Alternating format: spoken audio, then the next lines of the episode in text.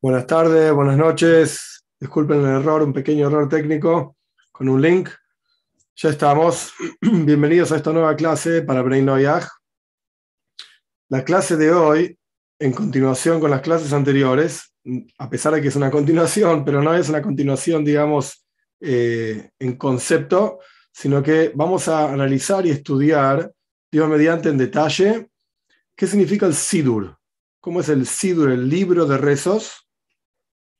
Un poco el libro de rezos judío para entender por qué el libro de rezos para Bnei Noyag no debería ser igual que el libro de rezos para judíos. Las clases anteriores expliqué ampliamente qué significa Sidur, la palabra Sidur, Seider, orden, quien creó el Sidur, los Anshei Knesset Agdoila, los hombres de la Gran Asamblea, por qué lo hicieron. Esto fue ampliamente explicado y también el orden, digamos, de la plegaria propiamente dicha. Hoy vamos a meternos, por así decir, vamos a introducirnos en la plegaria propiamente dicha. ¿Qué decir, qué no decir y por qué? Y vamos a utilizar la aplicación, yo tengo acá conmigo mi teléfono para hacerlo más fácil, vamos a utilizar el libro de oraciones que está en la aplicación Brain La razón por la cual vamos a utilizar ese libro es porque en mi humilde opinión, hay otros, y yo no soy una autoridad ni nada por el estilo, pero en mi humilde opinión es el mejor que vi dando vueltas por ahí para Bnei Noyah. Entonces, a medida que vayamos avanzando en este libro, digamos, electrónico, en la aplicación, voy a ir además con un Sidur, un libro de rezos para judíos, explicando, por lo menos brevemente, las diferencias y por qué decir una cosa y por qué no decir la otra, si se puede agregar, si no se puede agregar, y así sucesivamente. Vamos a empezar, ahora que veo en la aplicación, hay alguna cosa que no está en orden como correspondería, no es grave. Lo primero, no vamos a estudiar el texto que dice a quién le oramos, esta aplicación no es el momento, de hecho el texto que está ahí ya lo hemos estudiado en, las, clases anteriores. Así que esto no lo vamos a estudiar. El primer asunto que aparece en la aplicación debería ser, a pesar de que no es, al despertarse. ¿Qué quiere decir esto? Nosotros ya estudiamos, de hecho, que cuando una persona se despierta, dice Moide ani lefanejo, como está escrito acá, al despertar una persona debe considerar que, que, ante la presencia de quien se encuentra, o sea, estás frente a Dios, estás tirado en tu cama, frente a Dios, el Señor de todos los señores, el Rey de todos los reyes, el Santo bendito sea, entonces uno debería eh, levantarse rápidamente, así explica el el código de ley judía, y decir la primera frase que aparece aquí. En el libro de rezo judío aparece esto como Moide Ani. Moide Ani significa doy gracias a ti, Rey viviente y eterno, pues tú me has restituido misericordiosamente, misericordiosamente mi alma dentro de mí. El texto acá dice tu fidelidad, tu fidelidad, perdón, es grande. A mí me gusta decir el texto en hebreo dice Rabo emunosejo, tu fe en mí es grande. O sea, Dios tiene fe en nosotros, en cada uno de nosotros, en que realmente podemos avanzar en la vida, podemos tener un buen día, podemos servirlo a Él, etc. Y esta fe que Él tiene en nosotros, a su vez nos da a nosotros la fuerza y la capacidad para en la práctica hacerlo. Después es nuestra decisión, libre albedrío, si lo vamos a hacer el servicio a Él o no. Pero eso ya es nuestro libre albedrío. La capacidad la tenemos. Nuestros sabios dicen en el Midrash, Dios no viene con dificultades y problemas a sus criaturas. Si te pide algo, te pide según la capacidad que vos tenés de hacerlo. Este es el primer texto que aparece también en el libro de rezos judío, Sidur. De ahora en adelante vamos a llamar Sidur directamente. De vuelta viene de la palabra Seder, que significa orden, libro de rezos judío, un Sidur, para hacerlo más rápido y fácil. Entonces, en este sentido, nuestros sabios cuentan en el Talmud que el sueño, el dormir, es un sesentavo de la muerte, es una especie de muerte. Así como en la muerte el alma se retira del cuerpo, de la misma manera cuando uno duerme, hay cierta parte de la neshome del alma que se retira del cuerpo. Cuando uno se despierta, ese alma retorna. Pero ¿qué pasó ahí en el medio? Hay un juicio sobre la persona, si la persona debe, de acuerdo a las acciones que hizo hasta ese momento, si debe despertarse o no. Por supuesto, como decimos en el texto, me restituiste, me devolviste mi alma en mi interior con misericordia. Dios es bueno porque cada uno de nosotros se conoce a sí mismo, etc. Si correspondería que al otro día se despierte o no. Dios libre y guarde. Pero de vuelta, cada uno se conoce a sí mismo. Entonces Dios es misericordioso, es compasivo, es bueno y nos devuelve el aneshome, el alma, para que nos despertemos y hagamos un día más de servicio a Él. Este es el comienzo y la base, el fundamento de todo el servicio a Dios para todo el resto del día. Gracias. Fundamental el concepto del agradecimiento hacia Dios. Y ni que hablar que también, entre paréntesis, ya que estamos, hay que enseñar agradecimiento como ginus, como educación a nuestros hijos, es fundamental el concepto del agradecimiento. No porque nos deban esto y la vida, entonces ahora me debes, tenés que limpiar los platos porque yo te di vida. No estoy hablando de esto. Estoy hablando del concepto de ser agradecido simplemente por lo que uno tiene. Ok. En el libro de rezo judío, ahora viene toda una serie de bendiciones que no están en este texto acá, están en otro lugar, algunas y otras no muchos Bnei me preguntaron en mensajes, etcétera, por email, si corresponde que hagan lo que se llama en hebreo netilat yadaim, netilas yadaim, el lavado de las manos. No, no es necesario que hagan netilas yadaim, no tiene nada que ver con Bnei no se aplica. Entonces tampoco, por supuesto, se aplica la bendición para el lavado de las manos. De hecho, una de las razones, perdón, una de las razones principales por las cuales un Sidur, un libro de rezo judío, no sirve para Bnei Noyach, es porque cada tanto, obviamente está armado para judíos, y cada tanto dice el texto del libro de rezos judíos, Asher Le agradecemos a Dios que nos santificó con sus preceptos y nos mandó a hacer esto, aquello, etcétera, etcétera. Pero para Bnei Noyach no mandó a hacer esos mismos preceptos. Entonces no tiene ningún sentido que Ben Noyach abre, abre un libro de rezo judío y empieza a decir, Dios, gracias por santificarme con tal precepto, pero no te santificó con ese precepto. Dios, gracias, te santificó con otros preceptos, con los siete preceptos de Bnei sus ramificaciones, que ya las estudiamos ampliamente. El punto es que no tiene sentido recitar un texto literalmente, que no se aplica a uno. Bien, dicho esto, por eso, en el libro de rezo judío hay otras bendiciones y cuestiones que en este texto no están. El texto que sigue en este apartado que se llama Al despertarse en la aplicación, en el texto del libro de rezo judío también está. Se llama Adonoilom. Es todo un texto muy bonito, muy lindo, que de hecho está traducido acá, no lo voy a leer todo, me parece que no es necesario, pero es parte de la preparación para la oración de todos los días, todos los días a la mañana, todos los judíos, y por eso está acá también, porque corresponde para Bnei recitamos este texto. ¿Cuál es el asunto general del texto? Que Dios es Adonailam, es el Señor del mundo. Es lo más elevado que hay, y es incomprensible, es infinito, etc. Y ese Dios, que es tan incomprensible, tan infinito, que crea todo, que creó todo, que no depende de la creación, sino que la creación depende de él, etc., es, como dice, termina el texto diciendo, Hashem ira. Dios está conmigo y no voy a temer. Esto es fundamental. Ese Dios infinito que es el Señor del mundo, Él está conmigo. Y por lo, tanto, automáticamente no tengo nada de qué temer. Este es el comienzo del rezo. Ahora bien, esta frase, Adon etcétera, ¿hay que decirlo en la cama? No. El Moy de Ani, doy gracias a ti, sí, corresponde decirlo en la cama incluso antes de levantarse, cuando uno ya se despertó, pero todavía no se levantó. El Adon Olam, eh, etcétera, vamos del mundo, como dice acá, del universo que reinaba antes de que cada cosa, etcétera, etcétera. Esto no es necesario decirlo en la cama, uno se puede levantar, ir al baño, etcétera, y después lo dice. Bien, dicho esto, próximo asunto es el que está antes, en realidad, después del baño.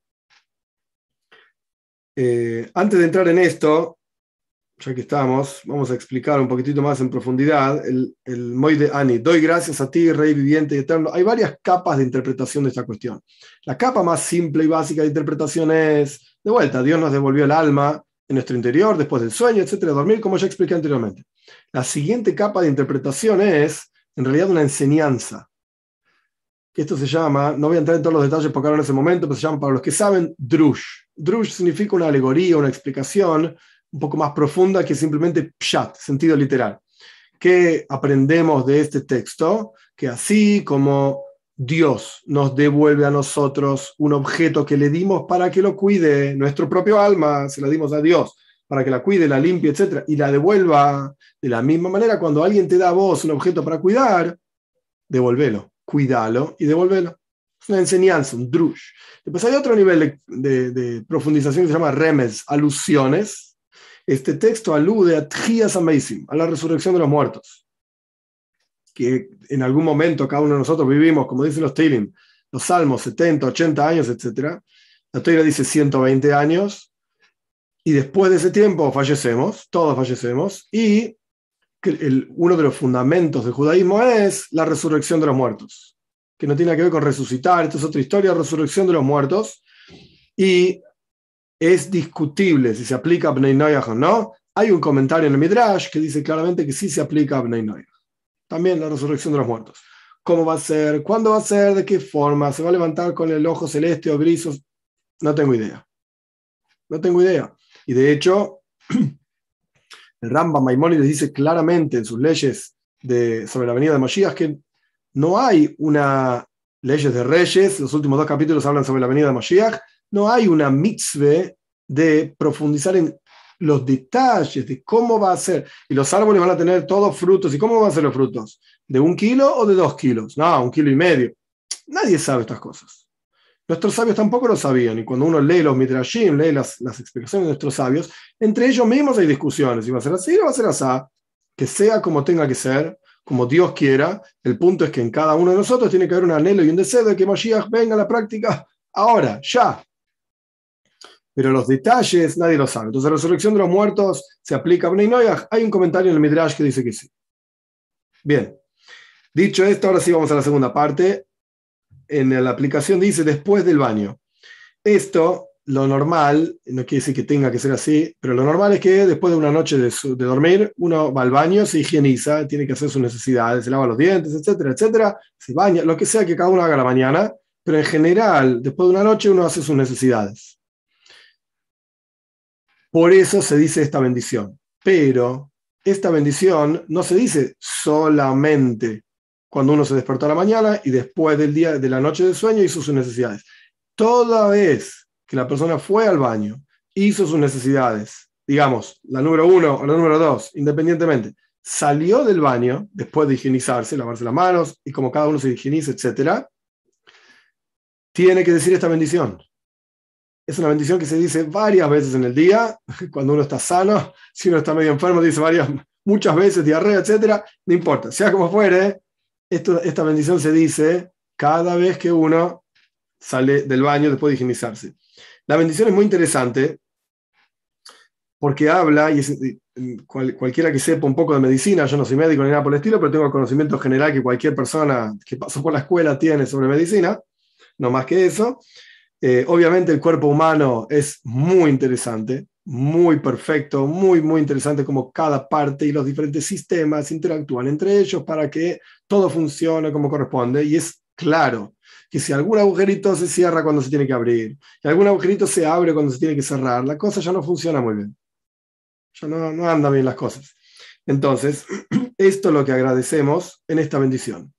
Y al final de la bendición, el texto dice, bendito eres tú, eterno, que sanas a toda criatura, Roifejol Basar, y en hebreo dice, Umafli Lasois, y hace maravillas. Mafli Lasois, hace maravillas. ¿Cuáles son las maravillas que hace?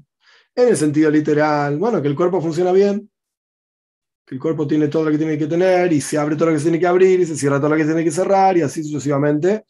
Pero hay una explicación un poco más profunda que esto no tiene que ver con el pensamiento hasídico, ni cabala, ni nada por el estilo. Esto es el Pshat en el Shulchan en el código de ley judío. Mafli Lazois, que Dios es maravilla, significa que Dios une lo material con lo espiritual. La naturaleza del alma, de lo espiritual, es retirarse del cuerpo, no quiere estar acá abajo. De hecho, nuestros sabios dicen en Pirkei Avos, la ética de nuestros padres, contra tu voluntad vivís. El alma es enviada dentro del cuerpo, no porque quiera el alma estar en el cuerpo. Después, cuando el alma se da cuenta que realmente la virtud del servicio a Dios está en este mundo, el verdadero crecimiento está aquí abajo cumpliendo los preceptos, entonces el alma no se quiere ir cuando llega a los 70, 80, 120 años. Por eso la ética de nuestros padres continúa el texto diciendo, al contra tu voluntad te morís contra tu voluntad naces, contra tu voluntad morís. El sentido literal es, obviamente, ningún bebé elige nacer, ni ser engendrado, etcétera, ni nacer. Y obviamente ninguna persona elige en qué momento va a morir. Dios sabe. Pero la explicación un poco más profunda es en la relación entre lo espiritual y lo material, el alma y el cuerpo. El alma misma no quiere bajar y el cuerpo y el, alma tampoco se quiere ir. No quiere entrar y no quiere salir. Por eso decimos que Dios es mafli Dios hace maravillas y une lo espiritual con lo material. Bien, esto está en el libro, en el libro de rezo judío también. Después, el libro de rezo judío tiene una serie de bendiciones que en la práctica, algunas de ellas son posibles, digamos, para Bnei Se podrían eh, también decir para Bnei No están en este texto que está en, el, en la aplicación. La verdad es que no están. ¿Quiere decir que no podrían estar? Sí, podrían estar. Dicho de otra manera, entre paréntesis, después lo voy a decir quizás de vuelta también. Este texto que nosotros estamos estudiando ahora, el texto que está en la aplicación para la lista de oraciones, etcétera, es exclusivo. ¿Qué quiere decir exclusivo? ¿Que solamente puede ser esto y no puede ser otra cosa? No. El libro de rezo judío, como yo ya expliqué en las clases pasadas, lo compusieron Anshe Knesset los hombres de la Gran Asamblea, con Ezra, estamos hablando hace 2000 años aproximadamente, o más, 2500 años casi, poco menos de 2500 años. Eh, Ezra con diferentes profetas y diferentes sabios, 120 sabios, etcétera, lo compusieron de acuerdo a diferentes leyes que algunas de ellas vamos a estudiar y de acuerdo a la estructura del alma del judío, etcétera. Esa estructura no se puede cambiar. No hay ningún libro de rezos de judíos que cambie los fundamentos de la estructura. Cambian algunos textos entre la costumbre sefaradí, la costumbre ashkenazí, la costumbre hasidish y la costumbre larisa. Ok, es verdad, diferentes costumbres que tienen diferentes eh, vueltas, una, una diferente de la otra. Es verdad, diferentes formas de decir los mismos textos o diferente orden de los textos, eso puede ser que cambie. Pero la estructura central, como si dijésemos la, columna vertebral del rezo, es igual en todos los sidurim habidos y por haber. Pero no hay un sidur para Bnei no, es, no se compuso. Quiero decir, Anshe los hombres de la Gran Asamblea, profetas, sabios, etc., no compusieron un libro de rezos para Bnei Entonces nosotros, yo por supuesto no soy nadie para hacer una cosa así, pero incluso la gente que sabe, por ejemplo, el rabino Weiner que compuso este libro, junto con otros rabinos, eh, rabino Shohat también, grandes, grandes sabios contemporáneos, ellos tampoco están a la altura de un profeta o de un Ezra Soifer, el libro de Ezra con todas sus historias. Claro que no. Y no es que lo digo yo, ellos también te lo van a decir.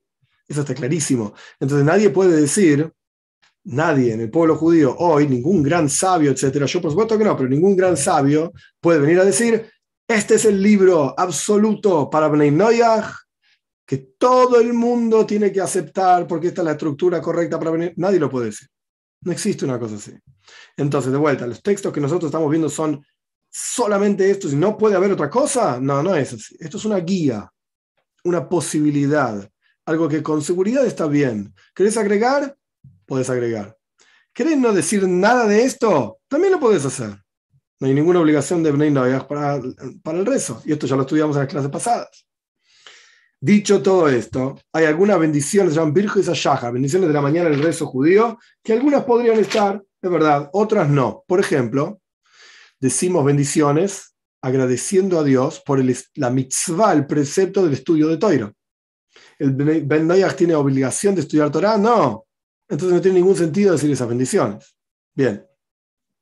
Después en el libro de rezos judíos hay diferentes textos que hablan de la sinagoga judía, no tiene sentido. Hablan de la mitzvah de tfilin, tzitzis, que si no saben lo que es, no importa, porque no se aplica para la Hablan de cuando Abraham casi sacrifica a su hijo Yitzhak, y le recordamos esto a Dios, que nos recuerde los méritos de nuestros patriarcas. ¿Y son los patriarcas de Bnei No necesariamente. A pesar de que Abraham es conocido como Abraham Goim, el padre de todas las naciones, es verdad, pero no necesariamente tiene que ver con Yitzhak y con Jacob. Y así hay varios textos en el libro de los judíos que no tienen nada que ver con Bnei que por eso no están en este libro que estamos estudiando. Un segundito. El próximo texto que aparece en, el, en la aplicación es durante el día. En este texto es interesante, aparece una parte de un texto famoso que está en el libro de rezos judío. El texto famoso se llama Baruch Omar, bendito es el que habló. Como dice acá, bendito es aquel que habló y se hizo el mundo, etc. Este texto que está acá, de vuelta, es parte de otro texto del, judío, del pueblo judío. Incluso nuestros sabios cuentan que ese texto bajó desde, desde Shamaim, desde el cielo, en un papelito con 87 palabras y se discuten exactamente cuáles eran esas 87 palabras, porque la palabra 80, el número 87 en, el, en hebreo, cada letra corresponde con un número, es paz. Pei Zain significa oro puro. Quiere decir que esta bendición bajó directamente del cielo y nuestros sabios la introdujeron en el Sidur, en el libro de rezos judíos, como dando comienzo a toda una serie de salmos, psuke de Zimbra, versos de alabanza, cánticos de alabanza, que son los que siguen acá. Entonces, esta, este texto que aparece en la aplicación, bendito es aquel que habló y se hizo el mundo, bendito es él, bendito aquel que dice y hace, decreta y cumple, crea el universo, compadece de la tierra, etc. Este texto está en el libro de rezos judío también, de vuelta, en el mismo lugar que está acá, dando comienzo a los salmos de alabanza, como dice acá. Ahora bien, estos salmos de alabanza están en el libro de rezos judíos también. El primero que aparece acá este salmo que aparece acá, es un salmo en el cual le pedimos básicamente a Dios que se agracie de nosotros. Exactamente igual, igual el mismo salmo en el libro de rezo judío también. Después aparece un salmo en el cual mismo les oído, agradecemos a Dios. Como ya dijimos anteriormente, es uno de los fundamentos más importantes del servicio a Dios, en general, del ser humano normal y sano, ser agradecido de la vida, ser agradecido de sus padres, de los, de los colegas, etcétera, etcétera. Entonces está este salmo también acá, mismo el Soida, un salmo de agradecimiento. Después aparece el famoso Salmo 145, Ashrei, que dicen nuestros sabios, que en el Talmud, que quien dice este salmo tres veces al día tiene asegurado el mundo por venir. Entonces está acá también este salmo y obviamente el salmo es auto, eh, no voy a leerlo todo ahora, no tiene ningún sentido, lo tienen ahí, no necesitan que yo lo lea, pero tiene varios asuntos. El principal en este contexto en castellano, porque en hebreo también cada frase empieza con una letra del abecedario, entonces tiene todo el Aleph Beis, todo el abecedario judío, y tiene, sea dejo más bien en el versículo dice, abre tus manos, y, o sea, uno abre sus manos y Dios te va a dar todo lo que vos desees, todo lo que uno desea, o sea, tiene como Dios alimenta y sustenta a toda su creación. Entonces, obviamente, con ese salmo estamos alabando a Dios por toda la creación. Paréntesis, la clase pasada yo lo expliqué, quizás no lo mencioné hoy porque quería avanzar nomás. Eh, el, el orden del rezo es, primero alabamos, después pedimos y después agradecemos. Y esto básicamente es lo que está pasando acá. En, esta, en este apartado que se llama durante el día, ¿qué quiere decir durante el día? Que lo puedes decir en cualquier momento del día. Y si querés, no, podés no decirlo también. ¿Querés decirlo dos veces, tres, cuatro? Podés decirlo también. ¿Tenés tiempo? Hacelo, ¿qué problema hay? ¿Querés agregar salmos a los que están acá? Lo podés hacer también.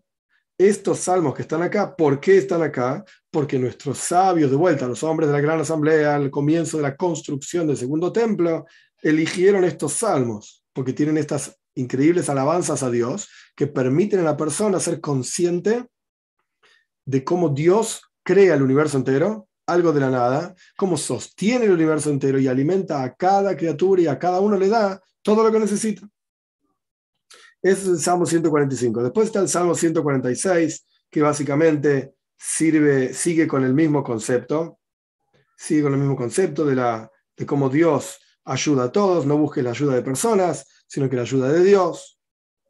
Y es interesante al comienzo del salmo, ya que estamos en este salmo, es más fácil verlo en hebreo, disculpen, pero el salmo dice, Hallelujah, Yudkei, no lo quiere decir así como lo dice todo el mundo, aleluya, y qué sé yo, parecen los evangélicos, les encanta decir esta palabra, pero en realidad lo que quiere decir es, Hallelujah es alaben a Dios, Yudkei es uno de los nombres de Dios, Hallelujah, Yudkei, alaben a Dios, es una palabra que aparece en el salmo varias veces. Hashem, que alabe mi alma a Dios, y después dice, Hashem alabaré a Dios con mi vida, cantaré a Dios con mi ser. que esto, hay, mucha, hay varias explicaciones es muy interesantes, una de Rebbe Nachman, Zambra, del Rebbe también, pero básicamente la idea es que mi vida se transforma en una alabanza a Dios.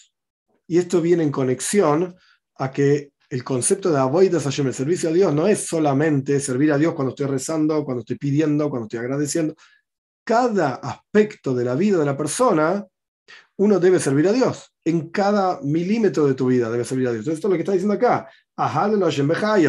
En el texto en castellano, alabaré entonaré alabanzas a mi Dios con todo mi ser. ¿Ok?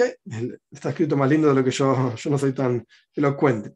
Sea como fuere, esto de esto habla este salmo, la, alabanza a Dios en todos los aspectos de la vida. Después aparece acá en el rezo del, del, libro de rezo judío, del Sidur, aparecen otros salmos más. Acá se saltaron algunos. ¿Qué quiere decir esto? ¿Quieren agregar salmos? Podés agregar salmos, como ya dije. Después aparece el Salmo 150, que también es una gran alabanza a Dios, que Él lo hace todo, y de hecho este salmo termina, este salmo termina en el hebreo, ka, ka. Ka quiere decir la forma, entre comillas lo digo, incorrecta, a propósito de decir yud y hei, decir un nombre de Dios sin decir el nombre de Dios. Entonces, que todo ser, dice acá, que tiene alma, kola neshama, alabe a Dios, pero hay otra forma de entender esto. Kola Neshama, la palabra Neshama significa alma. Como dijimos anteriormente, Kola Neshama es todo el alma, que cada parte de mi alma, que yo pueda servir a Dios con cada milímetro y parte de mi alma. Esto es una forma de verlo. Y como dice acá también, Kola Neshama, todo lo que tiene vida, que alabe a Dios. Ok. Y hay otra forma más. Neshama, alma, viene de la palabra Neshima. Neshima significa respiración. Kola Neshima, con cada respiración, aleluya, que yo alabe a Dios con cada respiración de mi vida. Que cada, no solamente parte de mi vida, sino cada momento de mi vida, porque la respiración al fin y al cabo es la que va definiendo los momentos de la vida de la persona. Inhalás y exhalás. Eso forma como, como el comienzo de la creación. Un día uno, ¿qué significa un día? Vaya y Ere, vaya y Boiker, fue el atardecer, fue el amanecer, un día. Entonces hay una ida y vuelta en, los textos en Yehezkel, al comienzo del, comienzo del libro de Yehezkel, aparece en toda la visión que él ve de la carroza celestial y qué sé yo, aparece que los animales, que son los ángeles, suben y bajan, suben y bajan, van y vienen, se acercan y se alejan, se acercan y se alejan. Este es el mismo concepto que de una neshima, una respiración. Inhalar, exhalar, inhalar, exhalar, adentro, afuera, adentro, afuera. Toda la creación entera funciona de esta manera. Entonces, que con cada aspecto de mi vida yo alabe a Dios, con cada momento de mi vida alabe a Dios. Después en el texto que está acá, también está en el texto, en el Sidur judío, es una serie de versículos tomados, cortados, recortados, por así decir, diferentes salmos, que dan paso a la siguiente parte del rezo. Acá, en el texto que tenemos durante el día, se termina, por así decir, en esto esta parte del rezo. ¿Qué representa esta parte del rezo que en la aplicación dice durante el día? Lo que representa es alabanza, como dijimos anteriormente y ya varias veces, alabar a Dios. Ok, dijimos entonces que el rezo correspondía, el orden normal era alabar y después viene pedir. Ok, necesito esto, aquello, etc. Por eso hay otras partes del rezo aquí que hablan de pedir. Eh, perdón, yo me salté una parte, vamos a otra cosa. Unicidad de Dios. A la parte que dice unicidad de Dios, después hablamos de pedir. Ah, vamos paso a paso. Unicidad de Dios. Esto sigue el orden. ¿Por qué, ¿Por me, confundí? Porque en realidad en el rezo judío está ahora la unicidad de Dios. Vamos a hablar de este tema ampliamente. Pero acá en la aplicación aparece otra cosa, el arrepentimiento, después hay necesidades personales. Ahora vamos a unicidad de Dios. Vamos a ese apartado. El texto dice aceptación verbal de la unicidad y majestad de Dios. ¿Cómo hacemos los judíos esto? Decimos un texto que se llama Shema Israel. Shema Israel. ¿Qué representa este texto? La unicidad de Dios, justamente como hablamos antes, un segundo, estoy buscando otro texto. Que se los voy a leer, ya lo leímos en otra clase también, pero lo voy a repetir porque tiene que ver con este asunto que estamos estudiando. Este texto que está acá, como aparece muy claramente en la aplicación, Esta oración, las dos siguientes, fueron compuestas por el rabino Immanuel Shohat. Eh, vamos a leerlas para entender qué significa aceptar la unicidad de Dios. Dios omnipotente, aceptamos lo que está escrito en tu Torah, sabrás este día y tomarás en tu corazón o pondrás en tu corazón que Dios único es Dios, por encima en los cielos y por debajo en la tierra no hay otro. O sea, lo único que hay es Dios. Eso es lo que quiere decir que Dios es uno, no que es uno y no son tres, cuatro, cinco sino que no hay otra cosa excepto Él. Aceptamos los preceptos de amarás a Dios, tu Dios, con todo tu corazón, con todo tu alma y con toda tu fuerza. Esto está en el Shema, que vamos a leer en un minutito que los judíos recitamos. Y teme a Dios, tu Dios, y sírvele. Y diga un juramento solo por su nombre. Esto no está en el Shema, este es otro versículo. Está cortado, copy-paste, cortado y pegado acá. Teme a Dios y guarda sus mandamientos, porque esto es toda la responsabilidad del hombre. Zekola Adam es Elohim Yerá, es un Koyeles, Elohim Yerá, es Mitzvah, es Shmor, Adam. Tenés que temer a Dios y cuidar sus preceptos. De esto se trata el ser humano. Esto es en la aplicación la aceptación de la unicidad de Dios. Perfecto. Hasta acá seguimos básicamente el mismo orden de vuelta que el resto de los judíos. Unas bendiciones a la mañana, unos textos que leemos en el medio, salmos y la aceptación de la unicidad de Dios. ¿Cómo aceptamos los judíos la unicidad de Dios? Decimos un texto específico que se llama Shema Israel. ¿Corresponde que los Bnei Noyach reciten este texto como parte de las oraciones diarias? Bueno, ni. Ni significa no y sí. ¿Qué quiere decir esta respuesta? No sirve para nada, obviamente, la respuesta. La respuesta es la siguiente, lo que significa la siguiente. ¿De qué habla el texto de Shema? El texto de Shema es una clara indicación hacia los judíos de entender y aceptar que Dios es uno, por un lado, y por el otro lado, que estás listo, así explica el Talmud claramente y el Shulchan el código de judío, estás listo para entregar tu vida por Dios. En esto consiste el Shema Israel.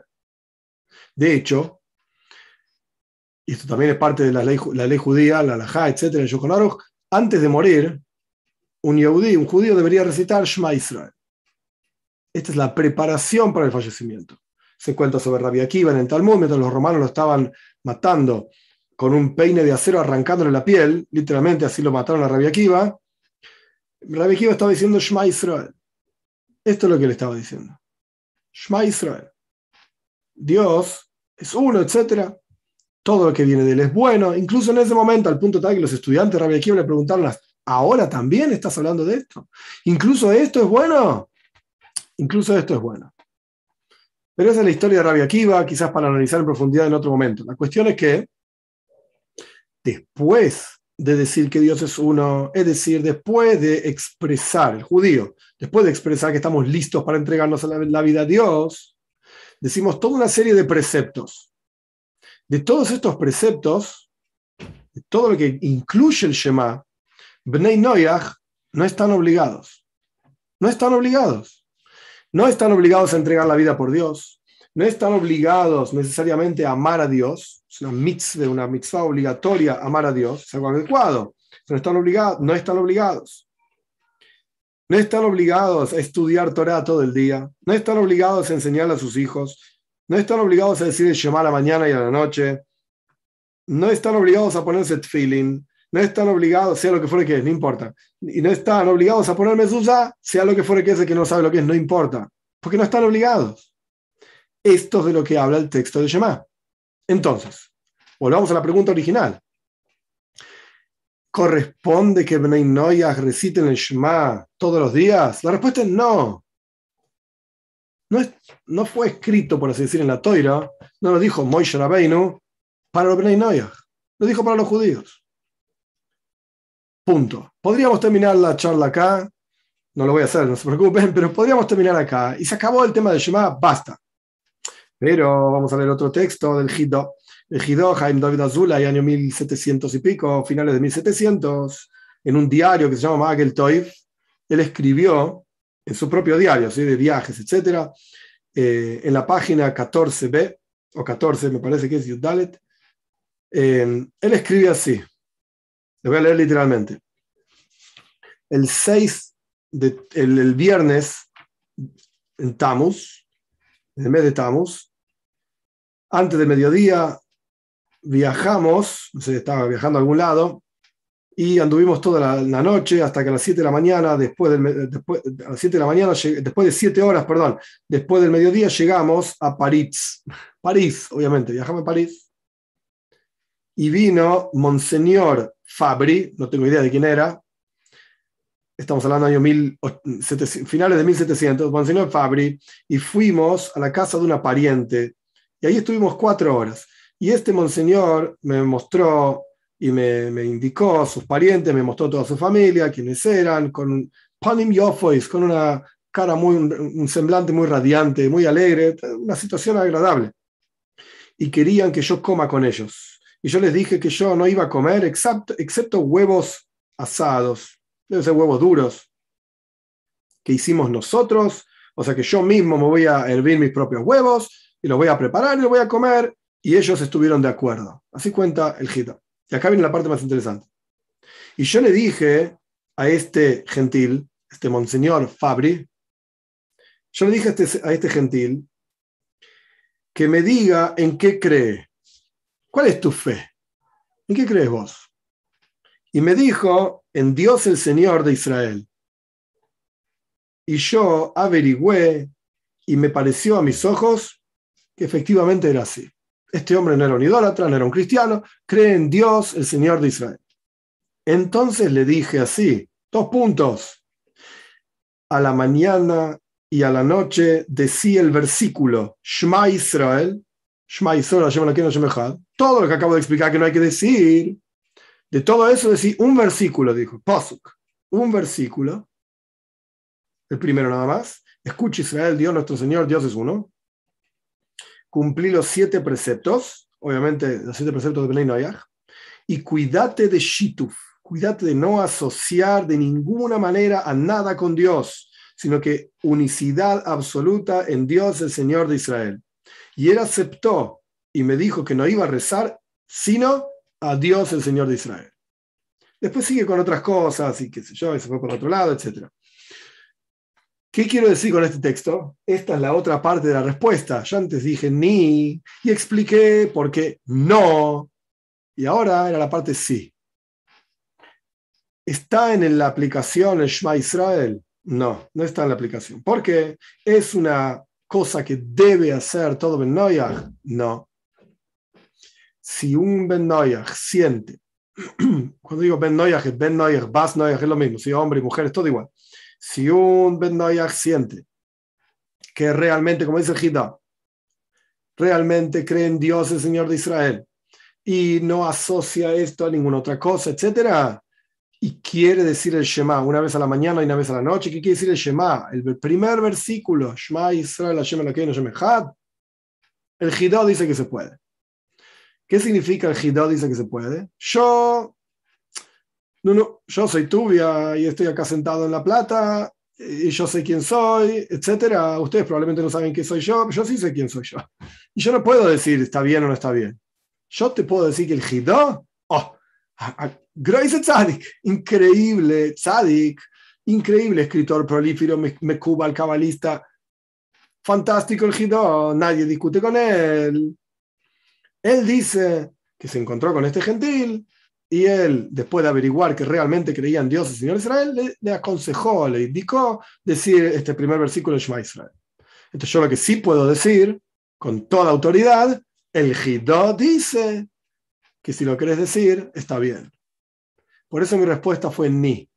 No y sí. Si vos lo vas a ver de una perspectiva meramente técnica de lo que dice el texto, ¿qué estás diciendo? No tiene nada que ver con vos el texto.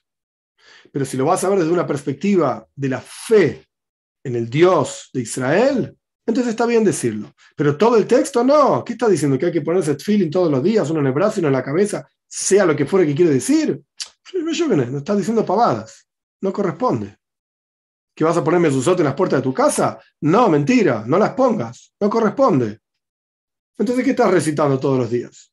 Pero si recitas el primer versículo en donde se habla de la unicidad de Dios, a pesar de que, como expliqué el primer versículo, también habla de entregar la vida por Dios. y Noyah claramente no están obligados a eso, pero claramente el Hidó dice que también, no es que el Hidá diga esto, sino que también tiene relación con la unicidad de Dios. Y el Hidá dice que para un no judío corresponde recitar una vez a la mañana, una vez a la noche.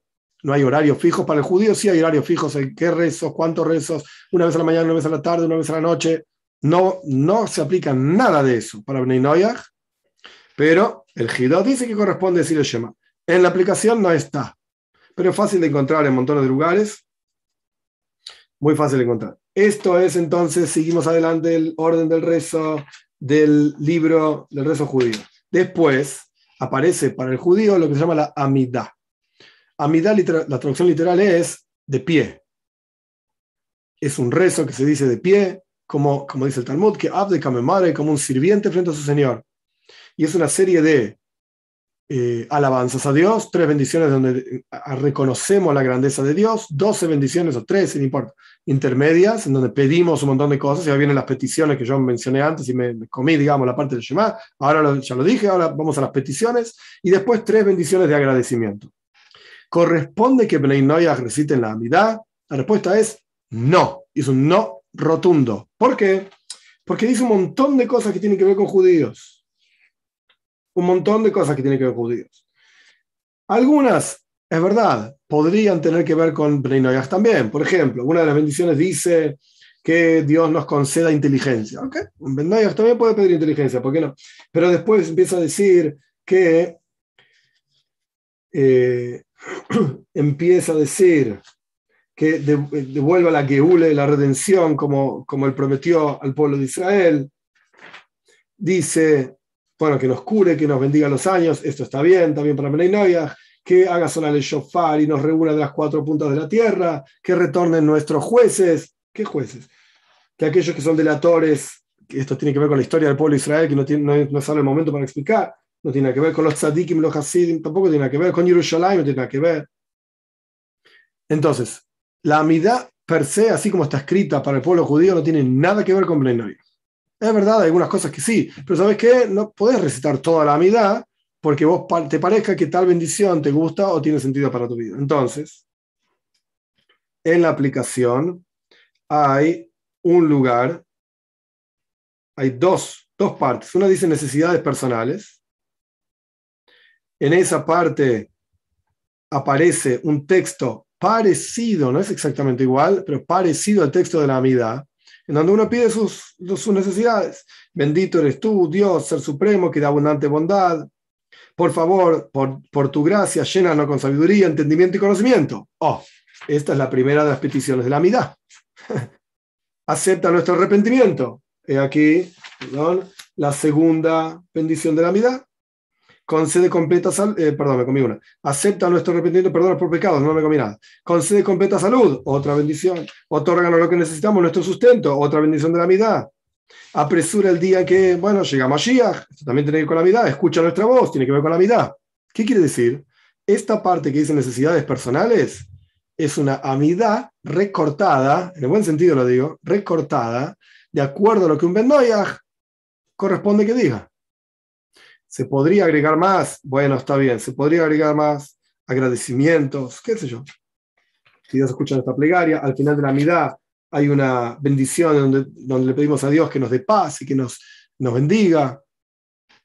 ¿Ok? ¿Se podría agregar más? Bueno, ok, es verdad. Por eso dije, ¿es un sidur compuesto por Ezra Soifer? No. Nadie, absolutamente ninguna persona por más sabia que sea, se va a animar a agarrar un Sidur, un libro de rezos compuesto por H o por B. Compuesto quiere decir ordenado, por ejemplo, el Sidur de Chabad, que yo uso todos los días, está compuesto, ordenado por el Alter Rebbe de acuerdo a la mística judía de la Arizal, etc.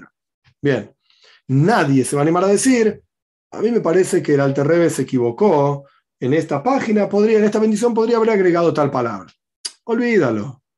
Nadie, ninguna persona en todo el pueblo de Israel se animaría a decir una cosa así ni en este Sidur ni en ningún otro Sidur, más allá de las diferencias que puede haber entre uno y otro.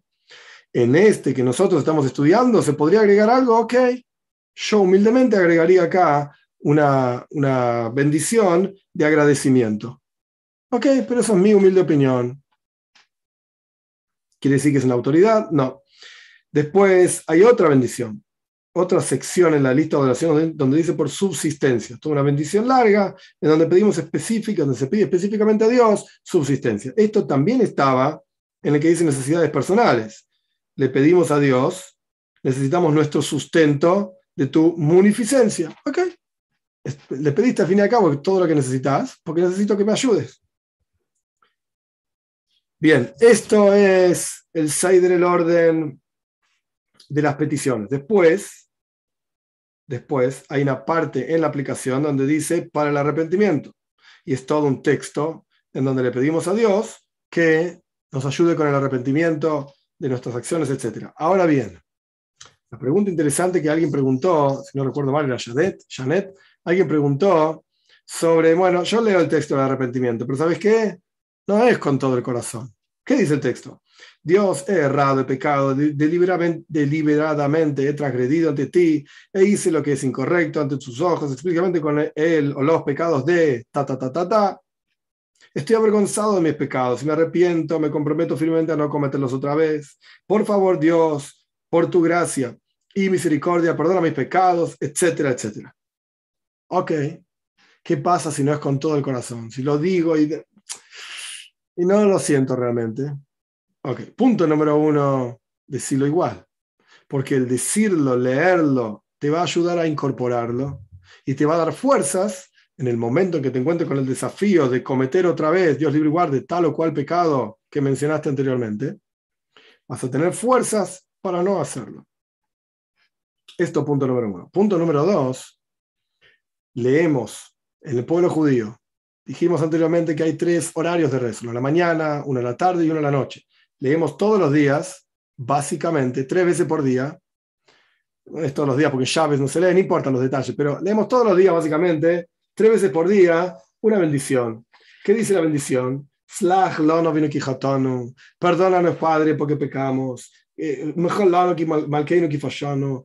Eh, discúlpanos, nuestro rey, porque hemos transgredido. Porque sos un Dios bueno y perdonador. Bendito eres tu Dios. Que eres gracioso y abundante, perdonador, o tu perdón es abundante, una, una cosa así.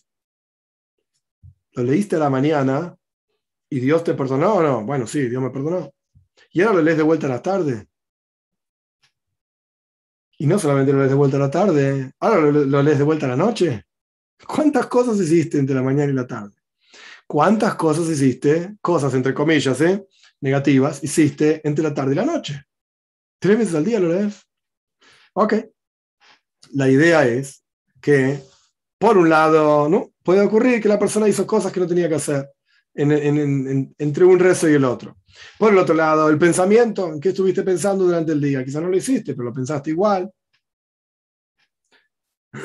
Entonces, corresponde leer el rezo este por el arrepentimiento, a pesar de que la persona no siente que se arrepienta 100% y no siente que esté lista para comprometerse a no hacerlo nunca más, sí, léelo igual. Léelo igual. Ahora bien, ¿corresponde leerlo tres veces por día? Mi humilde opinión, no. Con leerlo una vez al día está bien. En ningún lugar está escrito que Bnei Noyach deba rezar a la mañana, a la tarde y a la noche. En ningún lugar está escrito una cosa así.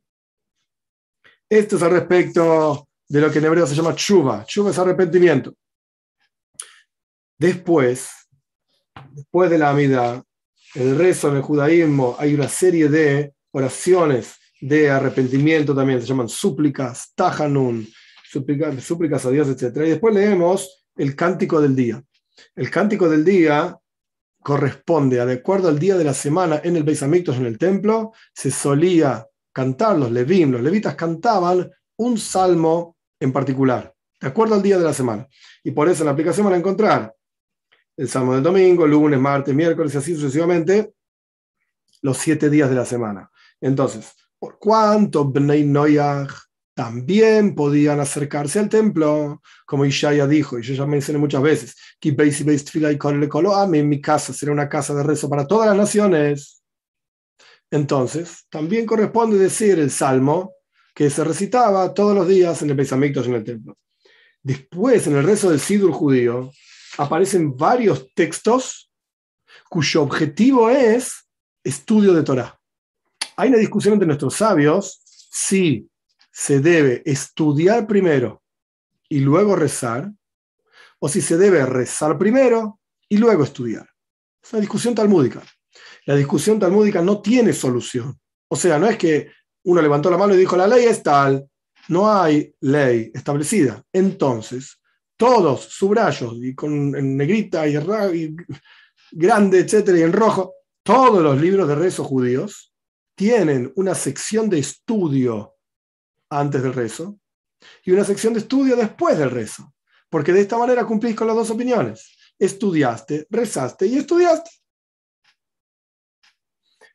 ¿Benay Noyah están obligados a estudiar Torah? No. Entonces no tiene sentido hablar de estudio antes del rezo o después del rezo. ¿Cuál viene? Entonces todo lo que viene después del rezo que corresponde en el, libro de rezo judío, en el Sidur, corresponde al estudio propiamente dicho, no tiene ningún sentido. Si no hay ninguna obligación de estudiar.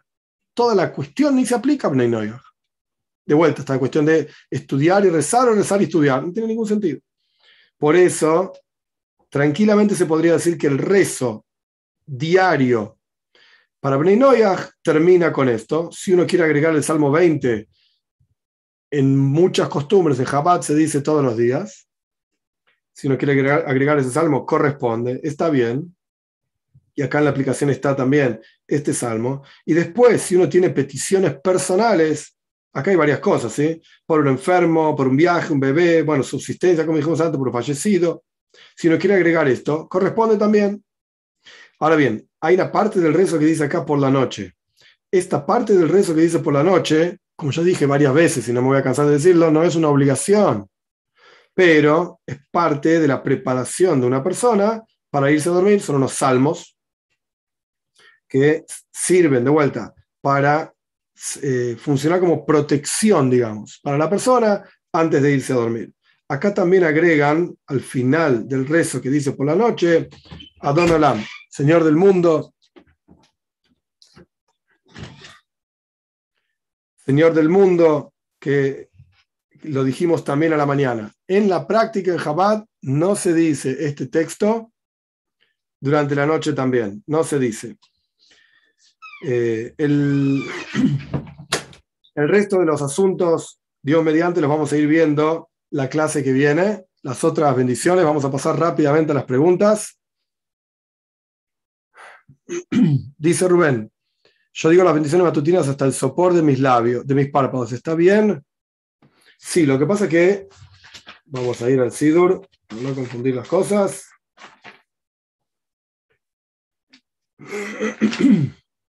Hay algunas que tienen que ver específicamente con el pueblo judío, como por ejemplo, Oizer Israel Bigura, que Dios ciñe al pueblo de Israel con el poder, con fuerza, que se refiere al cinturón. Oiter Israel Besifora, Dios eh, embellece o corona al pueblo de Israel con belleza. Hay otra bendición que decimos todos los rezos que no me hizo gentil. Entonces, un gentil no tiene sentido que diga que no me hizo gentil. Que no me hizo un esclavo, eso está bien. Es decir, yo eh, seleccionaría algunas cosas y otras no. Lo que no tiene sentido decir, no corresponde decirlo. Acá Alma Ávila me pregunta qué es Ayat al-Kursi. No tengo la menor idea. Suena árabe, pero yo no sé árabe. No tengo la menor idea. Rubén Pizarro, Jesús, gracias Rubén. Jesús Enrique Pérez León pregunta, ¿se puede comentar sobre dos reyes donde el profeta León subía al cielo? Ahora no es el momento para esto. No. Eh, Sergio Espinosa, tengo entendido que la braja de Netilat Daim es para quitar las impurezas que la persona tiene mientras duerme. Pregunta, ¿no hay manera de que un no judío se pueda quitar esas impurezas? No, porque no las tiene. No hay nada que, no hay nada que quitarse. Por eso no tiene sentido el lentil hacia el lavado de las manos, para, el lavado de las manos, porque no tiene esa impureza. Sergio Espinosa también pregunta, o un judío siempre está impuro, al revés, no tiene esa impureza. Jorge Guzmán, tan si el alma sale del cuerpo entonces como se entiende cuando despertás, te acordás lo que soñaste. Interesante pregunta, Jorge. La respuesta es, míralo desde otra perspectiva.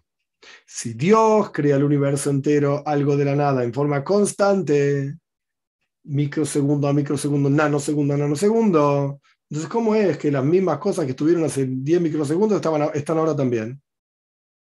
cómo el mundo continúa siendo, entre comillas digo, igual que lo que era desde hace años, las cosas no cambian. Mi casa es mi casa hace un montón de años y las paredes son las mismas paredes hace mismo, la misma cantidad de años y nunca cambiaron, pero Dios en realidad las está, las está creando instante a instante.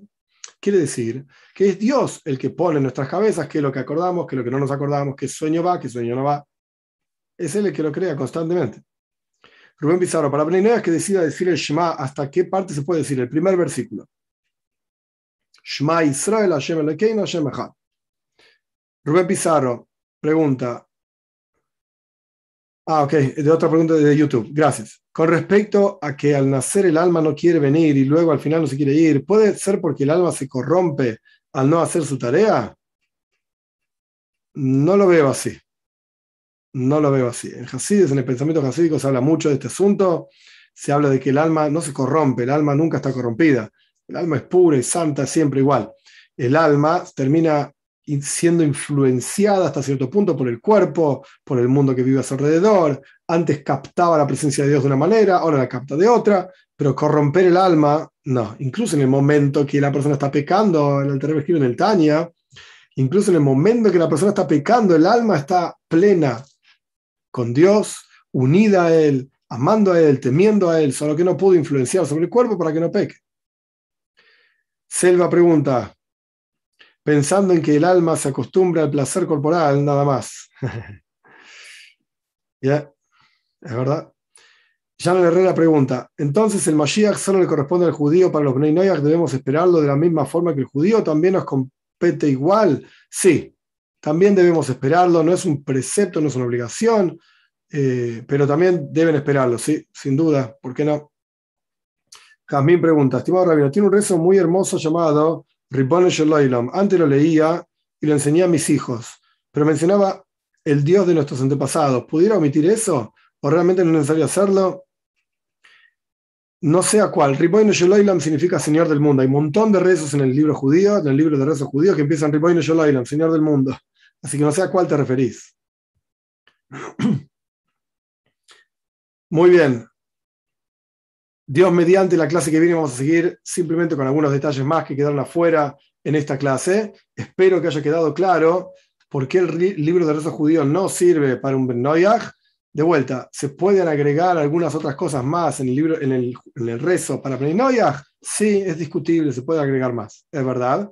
Pero recomiendo que no se tomen la libertad, digamos, de agregar lo que les parezca, sino que consulten, pregunten, lean los textos en castellano, fíjense de qué está hablando el texto, en cuanto un texto empieza a decir, porque la mitzvah, el precepto, no sé qué cosa, ese texto no es para Bnei si es que no se aplica esa mitzvah, por supuesto. No, que tengamos una excelente semana, Dios mediante, nos vemos el domingo que viene. Excelente semana para todos.